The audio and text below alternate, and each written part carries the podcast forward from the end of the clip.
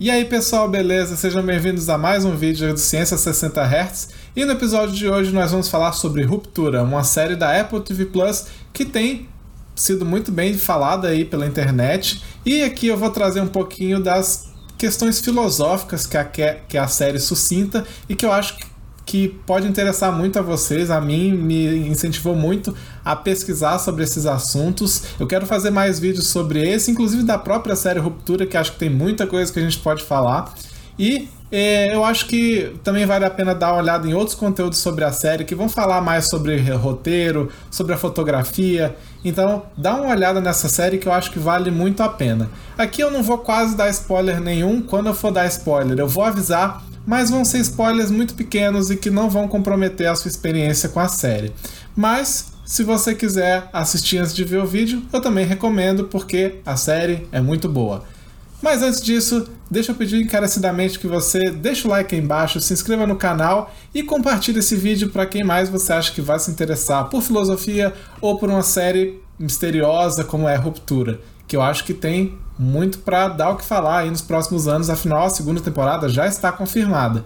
Então, vamos pro vídeo. Bom, Ruptura, ou em inglês Severance, é uma série de thriller psicológico lançada em fevereiro desse ano pela Apple TV Plus. Ela foi criada pelo, pelo roteirista Dan Erickson e foi dirigida pelo Ben Stiller, aquele famoso ator que já fez vários filmes, como por exemplo A Vida de Walter Mitty. A série conta a história do protagonista Mark S., um trabalhador da empresa Lumon que passou pela chamada ruptura, que é um procedimento cirúrgico que separa o cérebro entre as memórias do trabalho e as memórias da vida pessoal. Assim, quando ele entra no elevador do trabalho, há uma transição entre essas duas personalidades, e uma não lembra o que aconteceu com a outra. Dessa forma, a personalidade do trabalho é como se ela nunca saísse daquele ambiente corporativo do trabalho. Enquanto isso, a persona pessoal não tem nenhuma percepção do que está acontecendo no trabalho. Então, essas personalidades ficam se transicionando sempre que a pessoa entra no elevador. Quando ela entra no elevador para entrar no,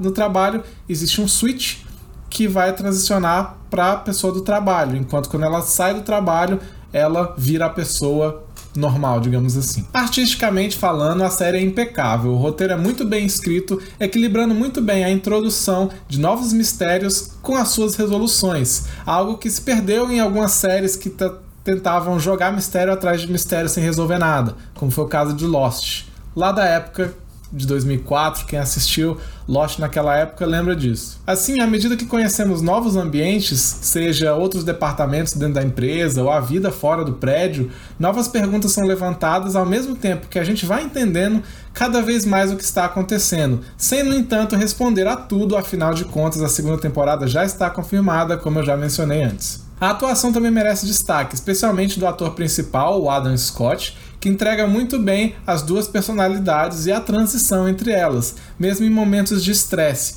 O que é muito interessante aqui porque é o mesmo ator interpretando o mesmo personagem, só que o mesmo personagem em situações diferentes e quase que em universos diferentes, né? Apesar de ele ser o mesmo personagem com o mesmo cérebro, as situações que cada um vivencia e vivenciou no passado são diferentes. A recordação que cada um tem difere muito, uma vez que a pessoa do trabalho nasceu naquele ambiente. Para ele, ele não conhece absolutamente nada do mundo de fora. E claro que isso vai ter uma leve influência em quem ele é. Por isso, uma transição sutil, mas ainda perceptível, é algo que demanda muito do ator e que o, o, Adam Scott fez com uma grande maestria. Além disso, para terminar a nossa análise artística aqui da série, o ponto-chave da série que merece os maiores elogios para mim é a fotografia. Para vocês terem mais detalhes, eu recomendo que vocês vejam o vídeo do Gaveta. Eu vou deixar ele aí na descrição do vídeo, que ele fala muito sobre essa questão da fotografia, de iluminação, cor, como que isso foi feito de uma maneira muito inteligente, tanto pelo diretor Ben Stiller quanto pela diretora de fotografia, que agora eu não me recordo o nome, mas vocês podem dar uma olhada lá no vídeo do Gaveta, que lá fala com muitos detalhes como que ele utiliza essas percepções de luminosidade, cores, para apresentar aquela situação opressora do trabalho, ao mesmo tempo que de uma forma muito artística e que passa realmente a mensagem de estar naquele ambiente é, mega corporativo, mas que ainda trabalha com cores e com perspectiva, com linhas, com direcionamento de, da sua visão. Então é uma parada muito legal. Então, de maneira geral, vale dizer o quanto que as imagens são construídas de uma maneira excelente para transmitir algumas dessas mensagens e sentimentos sem precisar de uma só palavra. Emoções que remontam ao tédio, à repressão, à solidão são transmitidas apenas pelas imagens de ambiente e pela sua iluminação. Então, vale muito a pena dar uma olhada, principalmente para quem gosta dessa parte cinematográfica. Ainda falando um pouco de estética, a ambientação da série me lembrou muito aquela estética do jogo Control, para quem jogou. É, sem os elementos sobrenaturais, é claro, mas ali a gente tem um ambiente burocrático e tedioso, um ambiente vazio, claustrofóbico, em que muitas coisas misteriosas, estranhas acontecem, algo bem parecido com Control, porque você para quem jogou lembra que ele já te joga ali naquele ambiente sem te explicar muita coisa do que está acontecendo. As tomadas são recheadas de corredores intermináveis e sem absolutamente nenhuma informação sobre o que aquela empresa realmente faz. Essa estética, inclusive, me lembrou também uma outra estética muito popular na internet afora, que é o Liminal Space, uma estética baseada em ambientes de transição entre duas localidades, geralmente abandonados e vazios trazendo emoções de desconforto ao mesmo tempo que ainda é familiar para as nossas mentes. Então, tem tudo a ver com aquele ambiente corporativo, quase que um labirinto de salas brancas onde você não sabe o que está acontecendo, onde você tem trabalhadores fazendo as suas coisas nas suas próprias baías, mas você não sabe exatamente o que, que acontece. E na transição de um ambiente para o outro, você tem corredores infinitos que não te levam a lugar nenhum. Mas vamos começar a falar de filosofia nessa série. Começando por um dos mitos mais clássicos da filosofia e mais retratados na cultura pop, que é o mito da caverna de Platão. Assim como foi feito em Matrix, aqui em Ruptura há uma analogia bem clara, mas ainda com características diferentes do mito da caverna. Para quem não conhece, o mito da caverna de Platão fala sobre pessoas que cresceram e viveram toda a sua vida dentro de uma caverna, olhando para uma parede que projeta as sombras do que acontece fora da caverna. Para essas pessoas, as sombras são tudo que existe no mundo e não há nada além daquilo. Quando a primeira pessoa consegue se desvencilhar das amarras da caverna, ela conhece o mundo lá fora e vê que há muito mais do que apenas as sombras, que na verdade as sombras são só os detalhes de um mundo muito maior, que é o que a gente chama de mundo das ideias, em que a realidade oferece através de ideias o verdadeiro conhecimento perene e imutável, segundo Platão. Aqui em Ruptura também conhecemos dois mundos, o mundo do trabalho e o mundo pessoal. Só que dessa vez a mesma pessoa vive ao mesmo tempo presa em duas cavernas diferentes, cada personalidade na sua própria caverna. O eu do trabalho não sabe o que seu outro eu faz, ou com quem se relaciona, se tem filhos ou não. E para essa personalidade, as sombras são um ambiente de trabalho, aquele espaço vazio, branco e burocrático, em que nem eles sabem de fato o que está acontecendo, como o trabalho deles afeta o mundo ou o que, que aquela empresa de fato está contribuindo. Ao mesmo tempo, eu da vida pessoal não tem nenhuma ideia do que está acontecendo no trabalho, se está sofrendo abusos, torturas, se tem amigos ou qualquer outra coisa que está acontecendo lá. Então, da mesma forma, ele está preso nas sombras de uma vida pessoal, sem o conhecimento da realidade do que está acontecendo na empresa. Então, aqui a gente percebe que realmente, assim como Matrix, a gente tem o mito da caverna muito bem trabalhado aqui, só que com essa outra perspectiva de você ter a mesma pessoa em duas cavernas diferentes. Aquela ideia de que o nosso mundo, a nossa percepção do mundo, ela é limitada e que existe um mundo muito maior que a gente não consegue ver e que a gente precisa das ideias, do conhecimento para poder entender o que, realmente está acontecendo no mundo como um todo. É uma ideia muito legal da filosofia, por isso que ela é tão retratada na cultura pop, em diversos outros textos, que é justamente para a gente poder ter a percepção de que os nossos sentidos não são tudo, que a gente também precisa pensar e ir atrás do conhecimento para realmente entender o mundo como ele é ou a, da melhor forma que a gente consegue, né? Mas vamos continuar nos nossos pensadores ao longo da história e falar agora do socialismo de Karl Marx. E é claro, com tantas críticas aos modelos atuais da relação do ser humano com o próprio trabalho, a gente não pode deixar de relacionar a série com os trabalhos de Karl Marx. O sociólogo alemão foi responsável pela criação do movimento que levou o nome dele, o marxismo.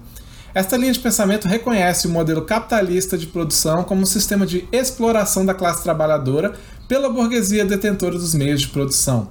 O Marx defendia aqui que somente uma revolução dos operários poderia levar a sociedade para o sistema ideal, que seria o comunismo, na opinião, na opinião dele, com ampla igualdade social, passando no meio do caminho pelo modelo socialista com um governo encabeçado pelos trabalhadores. Então, relacionar essa série com os pensamentos de Marx não é tão difícil, uma vez que a gente vê claramente que a empresa opressora, a Lumon, submete seus funcionários a um regime de exploração que envolve inclusive tortura psicológica, mas maquiando as suas ações ao esconder da personalidade externa ou pessoal tudo o que acontece lá dentro. E o que, que acontece ao longo da primeira temporada? Então, como eu falei no início, aqui a gente vai ter um pequeno spoiler, bem de leve, que não estraga a sua experiência. Mas se você não quer saber, dá uma olhada na minutagem aí na descrição para ir para o próximo capítulo aqui do vídeo, que aí a, a, já não estarei mais dando spoiler. Bom, dito isso, qual que é o spoiler? Bom,